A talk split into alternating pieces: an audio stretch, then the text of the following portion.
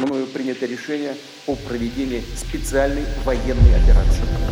Er ist tot. Beim Abzug der russischen Armee gab es keine Leichen.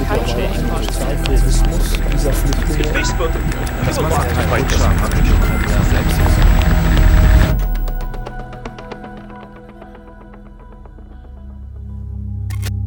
Es ist halt etwas, wo direkt in meiner Brust Unbehagen groß wird.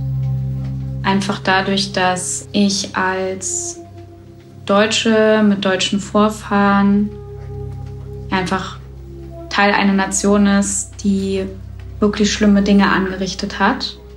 Und es ist nicht lange her. Ja, ist halt voll das Triggerwort in Deutschland. Als du aber gesagt hast, Putin will die Ukraine entnazifizieren, dann hat es bei mir so gemacht, so, okay, wow, entnazifizieren ist nochmal was ganz anderes. Weil entnazifizieren heißt, da steckt ein ganzes System. Und das System steckt im Staat. Und ich glaube, das macht es auch schwierig.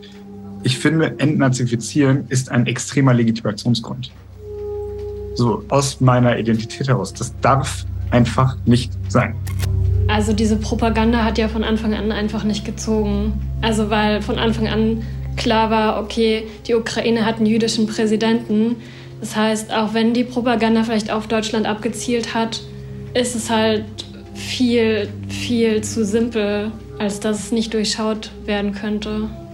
Es geht ja nicht darum, die einzige, die eine Falschbehauptung irgendwie zu glauben und zu sagen, dieser eine Soldat ist für mich, da bin ich mir sicher, ist ein Nazi, sondern da geht es darum, um diesen Zweifel zu sehen und dass man irgendwann nicht weiß, ah, okay, ist da noch was dran oder nicht. Aber ich glaube, genau das ist ja irgendwie der Punkt, oder? Das ist, was unterm Strich dabei rauskommt, weil der Vorwurf so unglaublich schwerwiegend ist, weil wir genau wissen, was das bedeutet, muss man halt umso genauer auch hinschauen, stimmt da oder in welchen Teilen stimmt da, wo ist da was dran und was ist aber absoluter Blödsinn. Hi. Was ihr da gerade gehört habt, war ein kleiner Sneak in unsere internen Gespräche bei Korrektiv. Denn die Podcast-Folge, die ihr gerade eingeschaltet habt, die ist vielschichtig. Wir haben viel darüber nachgedacht, wie wir sie angehen, wie wir euch ein Thema mit so vielen Grauschattierungen aufbereiten können. Denn gerade wenn man aus Deutschland oder wie ich aus Österreich kommt, dann kommen noch mehr Grautöne dazu. In der nächsten halben Stunde geht es um Nazis. Genauer um Nazis in der Ukraine. Glaubt man dem russischen Präsidenten, gibt es dort ja viel zu viele davon. Zu diesem Zweck werden wir uns um die Entmilitarisierung und Entnazifizierung der Ukraine bemühen. Das war Putins Rede am 24. Februar, seine Kriegserklärung an die Ukraine. Vielleicht habt ihr die Rede sogar damals gehört und gesehen, das ist das Video, in dem er zwischen zwei Flaggen hinter einem großen Holzschreibtisch sitzt. Das, wo neben ihm so eigenartig viele Telefone stehen. Das war der Tag, an dem Russland in die Ukraine einmarschierte. Als einen der Hauptgründe dafür nannte die Führungsriege Russlands, die Ukraine sei voller Nazis. Da war Putin ja laut und deutlich. Weniger offensichtlich ist, wie hartnäckig dieses Narrativ, diese Erzählung seitdem weitergesponnen wird. Ich glaube, für Leute, die nicht so viel mit Desinformation zu tun haben, ist es schwer vorstellbar, wie hartnäckig. Wir könnten da jetzt über mehr als ein Dutzend Beispiele sprechen, die uns in unserer täglichen Arbeit begegnen und mit denen diese Geschichte systematisch immer weiter und weiter verbreitet wird. Aber das wäre zu viel. Wir beschränken uns auf ein paar besondere Fälle, die meine Kolleginnen und ich dazu recherchiert haben. Und wir werden uns auch ansehen, wie ist das nun wirklich mit nationalistischen oder sogar faschistischen Bewegungen in der Ukraine? Und gibt es die auch in Russland? Ihr merkt schon, wir werden heute einen richtigen Deep Dive in das Thema machen. Und das ist auch nötig, denn unbewusst oder bewusst schafft es dieses Narrativ in unsere WhatsApp-Chats, in die Gespräche, die wir in Bars, in der Kantine oder in Talkshows führen und beeinflusst so unsere Wahrnehmung vom Krieg und damit vielleicht auch, ob wir eher auf der Seite Russlands oder der Ukraine stehen. Denn klar, nicht nur, aber vor allem in einem Land wie Deutschland macht es einen riesigen Unterschied, ob man einem vermeintlichen Nazi-Land Waffen liefert oder nicht. Apropos Deutschland. Ganz am Ende der Folge sprechen wir noch über ein Stück Desinfo, das zwar zum Thema passt, aber doch ein bisschen anders ist als der Rest, der uns in diesem Kosmos so begegnet. Okay, aber bevor wir richtig einsteigen, herzlich willkommen. Ihr hört die dritte Folge unseres Podcasts Fakten, Front und Fakes. Wir, das sind die FaktencheckerInnen von Korrektiv. Mein Name ist Gabriele Scherndl. Ich bin die Host dieses Podcasts. Ich nehme euch in sechs Folgen mit auf eine Reise durch die Welt der Kriegspropaganda, mit der meine KollegInnen und ich uns täglich beschäftigen. In dieser Folge Was ist dran an dem Vorwurf von den Nazis in der Ukraine? Los geht's. Ich denke, diese, dieses Narrativ äh, zu äh, den Nazis und der Notwendigkeit, die Ukraine zu entnazifizieren, äh, kommt vor allem daher, äh, dass ähm, Putin und auch andere in Russland ähm, diesen Krieg äh, zum Teil in der Linie des Zweiten Weltkriegs sehen. Ja, also der Zweite Weltkrieg, äh, was ja in Russland der große patriotische Krieg genannt wird, ähm, nimmt immer mehr Raum ein im russischen Diskurs. Das ist Susan Stewart. Sie kommt eigentlich aus den USA, forscht aber jetzt in Deutschland an der Stiftung Wissenschaft und Politik. Sie spricht nicht nur Russisch und Ukrainisch, sie forscht auch zu genau den Gebieten, um die es heute geht. Ihre Schwerpunkte sind die Innen- und Außenpolitik der Ukraine und die Beziehungen zwischen Russland und der EU. Und dazu forscht sie schon ziemlich lange. Schon in ihrer Magisterarbeit, die sie in den 90ern schrieb, ging es um die Krim. Ihre Stimme wird uns heute noch öfter begegnen. Sie wird mich als Expertin durch die Folge begleiten. Aber erst einmal, von welchen Falschbehauptungen reden wir hier eigentlich? This is the amazing winner of this year's Eurovision. Thank you, everybody. You're not allowed to do that. At all. Yeah, clean it. Dickhead. You should be ashamed. Das waren zwei Videos, die wir rund um dieses Narrativ, die Ukraine sei voller Nazis, überprüft haben. Das erste war ein Ausschnitt vom Eurovision Song Contest 2022. Da soll einer von Kalush, das ist die ukrainische Band, die in dem Jahr den Song Contest gewonnen hat, den Arm zum Hitlergruß gehoben haben. Die Grumpy-Frau im zweiten Video sprach mit einem jungen Mann, der in einem Shoppingcenter in London ein Hakenkreuz auf dem Boden gemalt hat. Angeblich soll er Ukrainer sein, hieß es zu dem Video. Nichts davon stimmte. Der Hitlergruß beim Song Contest? Nie passiert. Das Video von dem Hakenkreuz am Boden im Shoppingcenter ist schon fünf Jahre alt, ist auch kein Ukrainer. Okay, eine besonders schräge Behauptung habe ich noch. Da wurde ein Foto verbreitet von einem glatzköpfigen Mann. Der schaut zwar freundlich, aber so als Ganzes ist er extrem unheimlich. Er steht da irgendwo in der Natur, oberkörperfrei. Deswegen sieht man seine Tattoos.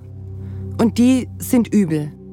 Auf seiner Brust ist eine riesige Darstellung von Adolf Hitler, der einen Hitlergruß macht. Auf den Armen gleich drei Hakenkreuze, auf seinen Schultern steht Sieg Heil und auf seinem Bauch ist ein riesengroßer Reichsadler. Behauptet wurde, das sei der Polizeichef von Kiew. Diese Behauptung kam unter anderem von einem AfD-Lokalpolitiker. Stimmte aber nicht. Absurderweise zeigt das Foto einen Neonazi aus Russland. Ihr seht also, diese Geschichten rund um die angeblichen Nazis in der Ukraine kommen in unterschiedlichsten Formen daher. Man bekommt das so nebenbei mit, sieht es nur irgendwo beim Durchscrollen. Und zack, wieder sind die Zweifel gesät. Wieder hat man zumindest irgendwo im Hinterkopf diese Sache mit den Nazis in der Ukraine. Und genau das macht sie auch so wirksam. Nur, für wen eigentlich? Susan Stewart hat mich auf den Gedanken gebracht, dass man bei Putins Erzählung von einer notwendigen Entnazifizierung unterscheiden muss nämlich zwischen einer Erzählung, die sich an uns richtet und einer, die sich an Russinnen richtet. Also erstens ähm, für die Personen in Russland äh, sind sie teilweise abgeschnitten von anderen Informationsquellen, also immer stärker. Äh, es kommt auch hinzu, dass viele das lieber glauben wollen, als dass sie glauben, äh, ihr Regime ist äh, korrupt und führt einen brutalen Krieg aus keinem nachvollziehbaren Grund. Und dann gibt es eben auch noch diese schiere Masse von Behauptungen. Das ist ein altbekannter Trick von Leuten, die Desinfo oder Propaganda verbreiten. Einfach so viele Falschbehauptungen in die Welt zu blasen, bis irgendetwas davon hängen bleibt. Masse statt Klasse, könnte man sagen. Das kritische Denken wird nicht ausreichend gefördert. Und ähm, ja, dann will man es irgendwie einfach haben und man ist bereit, einfach zu sagen, okay, das ähm, nehme ich einfach so hin, weil ich das immer wieder höre und meine Freunde das sagen und mir passt das in irgendwelcher Art und Weise. Und dann kommt noch dazu, unter die vielen, vielen Falschbehauptungen, die rund um dieses Narrativ in die Welt gesetzt werden, mischen sich auch Behauptungen, die stimmen. Wir haben da zum Beispiel vor ein paar Monaten einen Faktencheck veröffentlicht. Der ging echt durch die Decke. Der wurde einfach über eine Million Mal auf unserer Website angeklickt. Da ging es um ein Foto von Zelensky. Auf dem Foto sind mehrere Personen zu sehen, ukrainische Soldaten und Präsident Zelensky. Alle tragen die typisch grüne Farbe des Militärs. Und einer der Personen macht ein Foto im Selfie-Modus von ihm und Zelensky.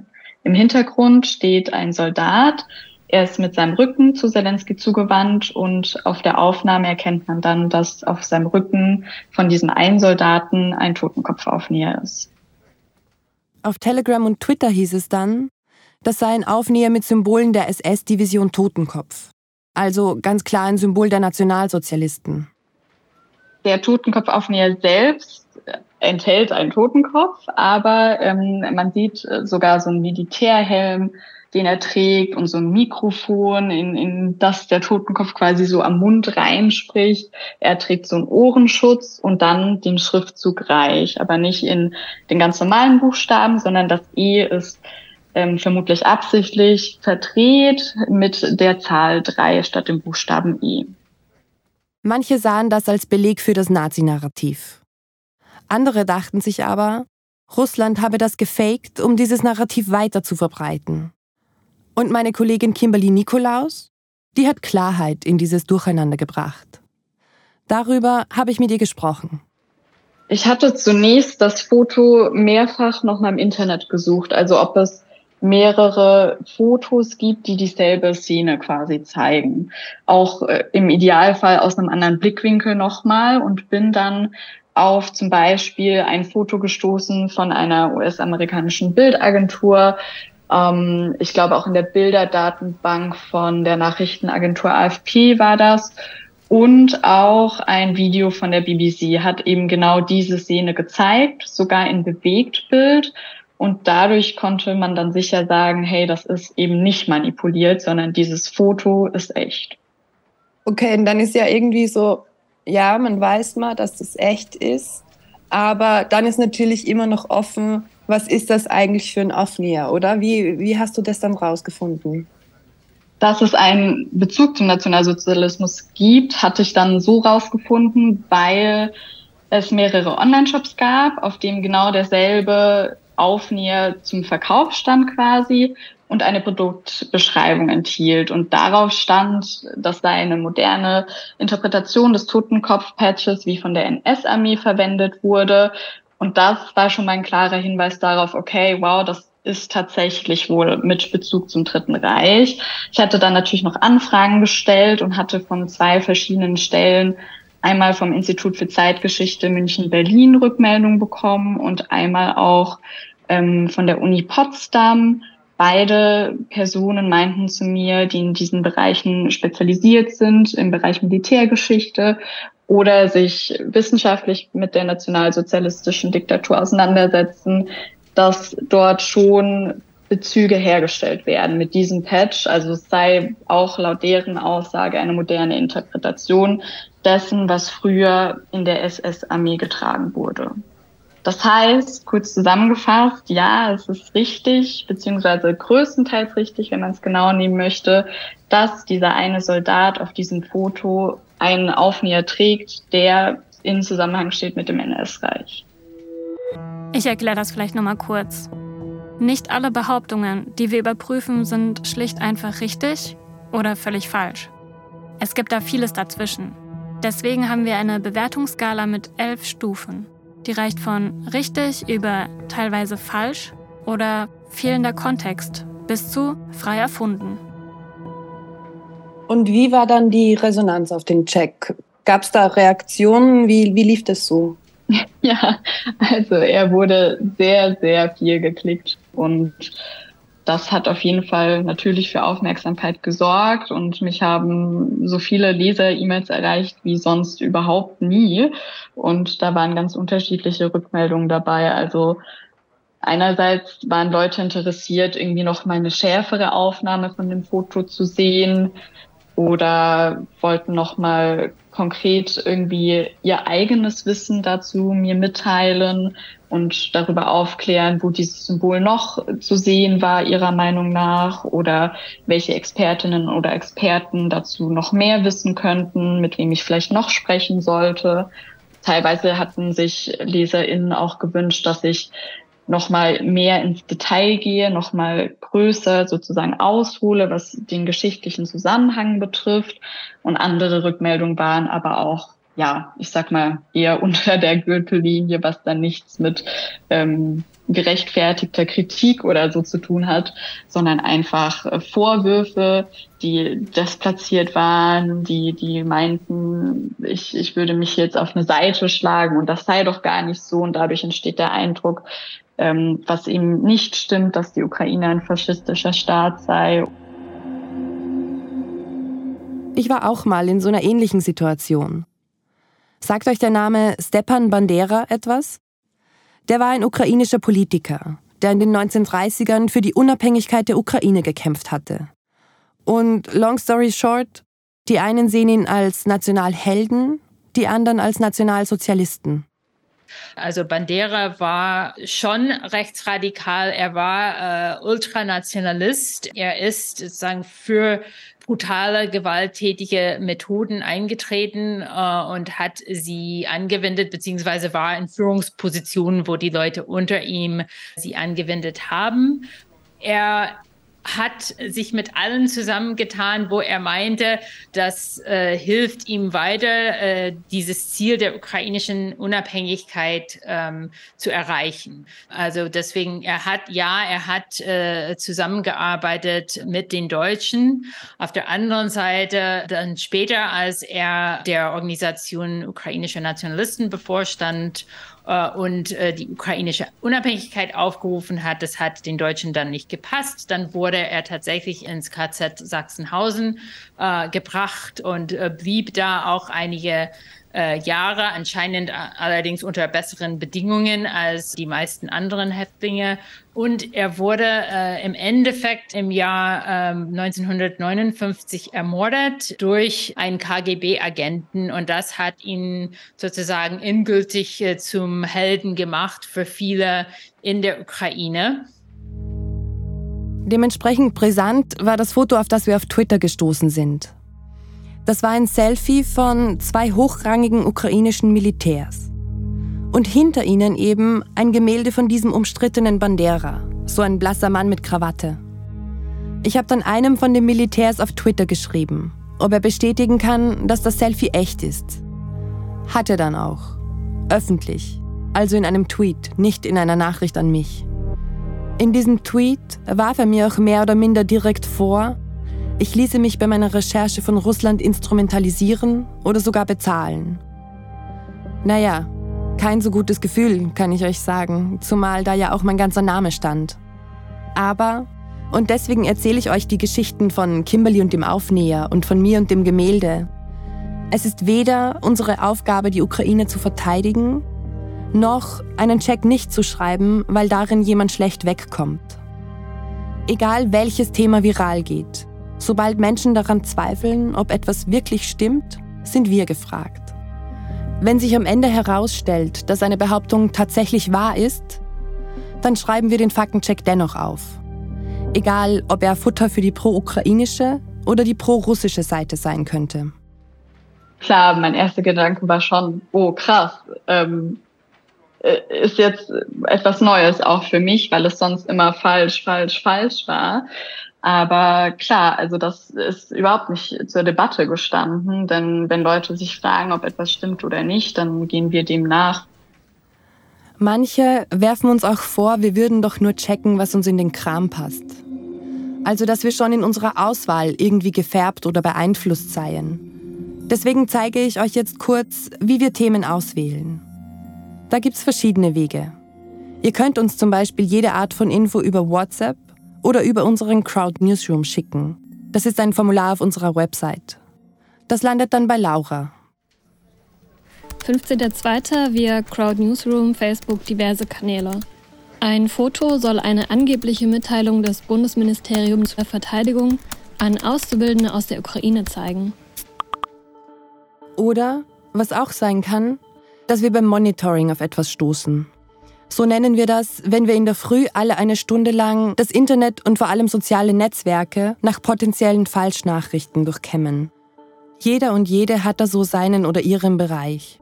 Sarah zum Beispiel ist unsere Expertin für Telegram. Sie nennt es das Rabbit Hole. Damit sie den Content besser verdauen kann, hat sie sich dort einen regenbogenfarbenen Hintergrund eingestellt. 6. April, mitten im Zentrum von Mailand, wurde eine Plakatwand mit Zelensky installiert, der Spenden durch seine Nase aussaugt. Steffen ist auf Twitter, YouTube und einigen Blogs unterwegs. Kimberly und ich haben dann noch TikTok im Auge. Dazu kommen noch Facebook, Instagram und generell die Seiten von Personen oder Organisationen, die uns immer wieder mit Desinfo auffallen. 19. Mai. Die Uranwolke von der Explosion in der Ukraine habe Berlin erreicht. TikTok 518.000 Views, 19.500 Likes. 24. März.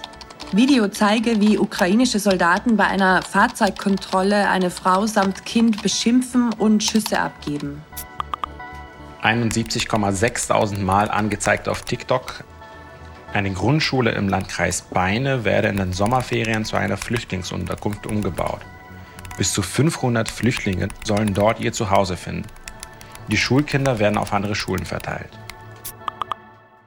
Und wenn wir da auf etwas stoßen, wo wir oder andere anzweifeln, ob es wirklich stimmt, dann machen wir eine Erstrecherche und besprechen uns. Wir beurteilen drei Dinge. Wir schauen, wie aktuell eine Behauptung ist, wir schauen, wie viral sie ist, also wie viele Leute sie sehen oder teilen. Und wir schauen, wie viel Schaden sie anrichten kann, also ob die Falschmeldung Menschen in Gefahr bringt oder Hass schürt. Da gibt es dann noch Einschränkungen. Wir checken zum Beispiel nichts, was einfach nur ein Meinungsbeitrag ist und keine Fakten beinhaltet. Und wir checken auch keine Prognosen, weil, naja, wir können auch nicht in die Zukunft schauen. Soweit der Einblick in unsere Abläufe. Also, zurück zu den angeblichen Nazis in der Ukraine. Wir haben rund um das Thema über ein Dutzend Behauptungen gecheckt. Zwei waren richtig. Der Rest war es nicht. Doch wofür werden all diese Falschbehauptungen in die Welt gesetzt? Um die Meinung der Menschen in Russland, in der Ukraine, aber auch in Deutschland und anderen westlichen Ländern zu verändern um dafür zu sorgen, dass dieser Krieg mit anderen Augen gesehen wird, dass Täter- und Opferrollen umgekehrt werden und um den russischen Präsidenten immer und immer wieder in seiner Rechtfertigung für den Krieg zu bestätigen. Kimberly hat sich übrigens nicht nur einmal mit Nazi-Aufnähern beschäftigt. Nur ein paar Tage nach dem Totenkopfcheck, der für so viel Aufsehen gesorgt hat, hat sie ein Foto überprüft, auf dem Zelensky selbst angeblich einen SS-Aufnäher trägt stimmte nicht. Und Bandera, der umstrittene Politiker, der für die einen Nazi und für die anderen Held ist, der ist uns auch noch öfter begegnet. Zum Beispiel kursierte mal ein Foto. Es zeigt den polnischen Ministerpräsidenten, wie er sich vor einem Bandera-Denkmal verneigt. Das war eine Fotomontage. So, gehen wir einen Schritt zurück. Wir haben ein montiertes Foto, um einen Politiker in Verbindung mit Bandera zu bringen und ihn damit zu denunzieren. Und wir haben ein echtes Foto, auf dem ein General tatsächlich stolz vor einem Bandera-Gemälde steht. Wir haben einen echten Nazi-Aufnäher und einen, der gar nichts mit Nazis zu tun hat. Wie geht das alles zusammen? Susan Stewart hilft uns jetzt aus diesem Dickicht aus Falschbehauptungen und Fakten heraus. Als ich sie gefragt habe, welchen Einfluss Nazis in der Ukraine haben, war der erste Satz, den sie gesagt hat. Also ich äh, sehe eigentlich keinen wesentlichen Einfluss von Nazis in der Ukraine. Aber die Welt wäre nicht die Welt, gäbe es keine Abers. Denn die Welt ist nicht nur schwarz-weiß. Ich will euch mal die Grundbegriffe erklären, zwischen denen man unterscheiden muss. Das sind Nationalismus, Nationalsozialismus und Neonazismus. Die Bundeszentrale für politische Bildung hat das ganz genau definiert. Und zwar bezeichnet Nationalismus eine Ideologie, die die Merkmale der eigenen ethnischen Gemeinschaft überhöht, als etwas Absolutes setzt und in dem übersteigerten oder aggressiven Verlangen nach Einheit von Volk und Raum mündet. Nationalsozialismus bezieht sich explizit auf die politische Bewegung, die in den 30er Jahren des letzten Jahrhunderts in Deutschland entstand und das Dritte Reich, also eine Diktatur, errichtete. Der Nationalsozialismus mündete in der fabrikmäßigen Tötung von Millionen Menschen. Und dann gibt es da noch den Neonazismus. Das ist eine rechtsextreme Strömung, die wieder einen Führerstaat nach Vorbild des Dritten Reichs errichten will. Ja, in der Ukraine gibt es Neonazis. Ja, auch in Deutschland gibt es Neonazis. Und ja, auch in Russland. Ich würde auch Nazis und äh, sagen Rechtsradikale vielleicht als zwei äh, Kategorien sehen, beziehungsweise Rechtsradikale. Darunter fallen Nazis, aber nicht alle Rechtsradikalen sind Nazis. Äh, ich denke, dass im ukrainischen Diskurs kommt das kaum vor, dass man jetzt über Nazis oder Narzissmus oder Nationalsozialismus redet. Im ukrainischen Diskurs geht es jetzt darum, den Krieg zu gewinnen. Ja, und äh, dabei äh, ist es sicherlich der Fall, äh, dass Nationalismus eine große Rolle spielt, auch Patriotismus, also diese Einstellung, äh, dass die ukrainische Nation und der ukrainische Staat in Gefahr sind, äh, in einer existenziellen Gefahr und deswegen man jetzt gegen Russland kämpfen muss und man muss gewinnen. Apropos gewinnen. Wenn es um die Verteidigung der Ukraine geht, fällt immer wieder der Name einer bestimmten Gruppe. Azov. Das ist jenes Regiment, das spätestens dann international bekannt wurde, als es monatelang die Hafenstadt Mariupol gegen den russischen Angriff verteidigt hatte. Mit Azov ist es ein bisschen wie mit Bandera. Für die einen sind sie Neonazis und für die anderen ukrainische Nationalhelden. Die Wurzeln von Azov gehen bis ins Jahr 2014 zurück, in die Zeit der Maidan-Proteste. Denn, kurze Geschichtsstunde, ab November 2013 gab es rund um den Maidanplatz in Kiew Proteste gegen die damalige ukrainische Regierung. Die hatte ihr Versprechen gebrochen, ein Assoziierungsabkommen mit der EU zu unterzeichnen. Und im Frühling 2014 spalteten sich Regionen im Donbass von der Ukraine ab. Russland, so erklärte Miss Stewart, habe die dortigen Separatisten unterstützt und Teile des Donbass praktisch besetzt, sagt sie. Und dann gründete sich unter anderem das ukrainische Freiwilligenbataillon Azov, um gegen diese Separatisten im Donbass zu kämpfen. Damals war äh, die ukrainische Armee, aber auch die Sicherheitskräfte in einem sehr schlechten Zustand. Und es kamen also deswegen äh, einige freiwillige Bataillone zustande, die eben äh, die Ukraine verteidigt haben und unter anderem war eben diese Azov-Bataillon da, dabei. Das ist ein Bataillon, das wurde gegründet von Andriy Bilecki, der tatsächlich äh, rechtes, ultrarechtes Gedankengut vertritt. Er war allerdings nicht lange äh, dabei, sondern hat äh, noch im selben Jahr sich anderen Aufgaben äh, zugewandt. Und äh, trotzdem kann man schon sagen, dass dieses rechtsradikale Gedankengut in diesem Bataillon durchaus ähm, äh, vertreten blieb. Also durch ihn und die Leute, die er kannte. Also es wurde dafür bekannt, dass eben äh, solche Leute mit solchen Einstellungen dabei sind. Ich würde sagen, äh, es gab dann aber unterschiedliche Phasen. Später, so hat mir Stewart erklärt, wurde die Einheit in die Nationalgarde eingegliedert und dadurch moderater. Und offenbar hat sie sich einen Ruf erarbeitet, der viele Kampfwillige angelockt hat, egal ob rechts oder nicht. Also ich würde sagen, es blieb dann eine Mischung von Leuten, die einfach dahin gegangen sind, weil sie kämpfen wollten und mit Leuten kämpfen wollten, die äh, sich auskennen auf dem Schlachtfeld, aber auch äh, Leute mit äh, äh ultrarechten Einstellungen. Und ihr Resümee zu Azov? Das hat mich dann ein bisschen erinnert an den allerersten Satz, den Stuart zu mir gesagt hat. Nämlich, dass der Krieg nun Nationalismus in der Ukraine befeuert hat das aber nicht mit Nationalsozialismus gleichgesetzt werden kann. Hauptpriorität jetzt in der Ukraine ist es, den Krieg zu gewinnen. Und man hat gesehen, äh, dass diese Einheit ähm, einen ganz großen Beitrag dazu geleistet hat und, und sehr viel Mut bewiesen hat. Äh, und deswegen werden sie gefeiert. Ich habe euch ganz am Anfang der Folge versprochen, dass wir uns dann noch eine Behauptung ansehen, die sich um Nazis in Deutschland dreht. Darüber reden wir jetzt noch als kleinen Bonus zu dieser Folge. Der SPD-Politiker sei angeblich der Enkel des SS-Mannes Fritz von Scholz. Bilder des Kanzlers werden zusammen mit historischen Fotos des SS-Offiziers verbreitet. Vergangenes Jahr, Anfang März, also ganz kurz nach dem Angriff Russlands auf die Ukraine, da tauchten Bildpaare auf. Sie zeigten jeweils einen hochrangigen Nationalsozialisten der deutschen Geschichte und daneben einen deutschen Spitzenpolitiker der Gegenwart. Nicht nur zu Bundeskanzler Olaf Scholz gab es solche Bilder. Auch Finanzminister Christian Lindner und Gesundheitsminister Karl Lauterbach wurden da gezeigt. Zu allen dreien hieß es, sie seien mit den Nazis neben ihnen verwandt. Und irgendwie sahen die sich ja schon auch ähnlich. Scholz und der Mann neben ihm, die haben zum Beispiel beide so ein schmales Grinsen.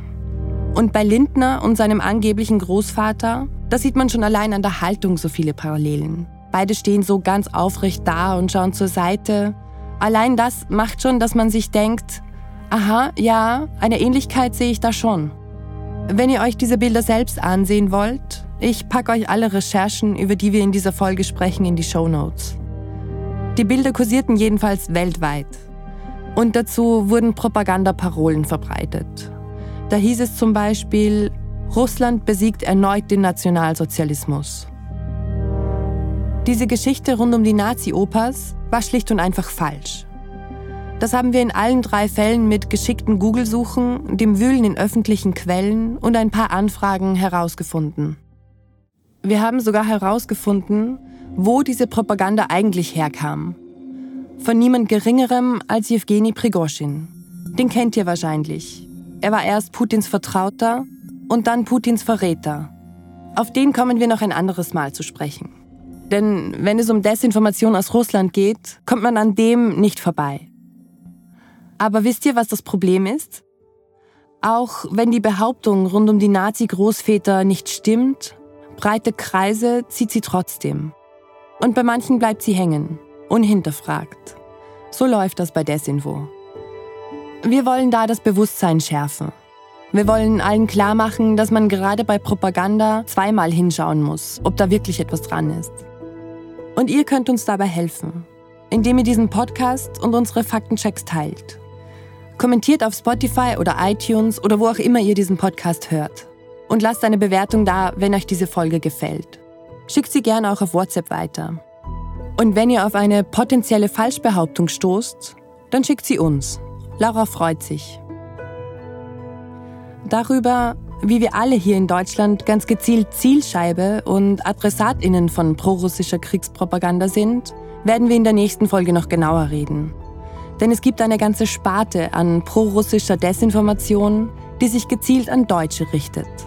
Das klappt sogar so gut, dass schon deutsche Spitzenpolitiker auf glatte Lügen reinfielen. Dann guckt das deutsche Volk oder die Beamten sind dazu angehalten, wegzugucken. Dazu nächstes Mal dann die Details. Das war die dritte Folge von Fakten, Front und Fakes, dem Faktencheck-Podcast von Korrektiv. Unsere Faktenchecks und Hintergründe findet ihr auf korrektiv.org/faktencheck. Wenn euch diese Folge gefallen hat und ihr keine weiteren verpassen wollt, dann abonniert diesen Podcast überall, wo es Podcasts gibt. Wir freuen uns auch, wenn ihr dem Podcast eine gute Bewertung gebt und ihn an eure Freundinnen, Bekannte und Familienmitglieder schickt. Unsere Faktencheck-Redaktion veröffentlicht im Jahr über 400 Faktenchecks und Hintergründe, die dir helfen, Falschmeldungen schneller zu erkennen. Um den Durchblick zu behalten, kannst du unseren Newsletter abonnieren auf korrektiv.org/newsletter. Host dieses Podcasts bin ich, Gabriele Scherndl. Gemeinsam mit Viktor Marinov schreibe ich die Folgen. Redaktionelle Begleitung Uschi Jonas und Sophie Timmermann. Unterstützung Storytelling Anne Ramstorff. Faktencheck Max Bernhard. Projektleitung und Produktion Anne Ramstorff. Technische Produktion und Sounddesign Jens Müller von Studio 25. Musik Lukas Blacks. Regie Jens Müller und Anne Ramstorff.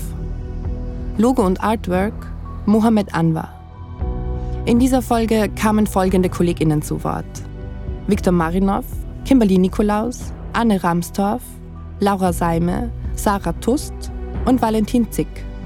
Besonderer Dank geht auch noch an Laura Seime, Valentin Zick und Florence Wild und an Susan Stewart für ihre Einschätzungen. Die Produktion dieses Podcasts wurde gefördert vom European Media and Information Fund. Schön, dass ihr zugehört habt.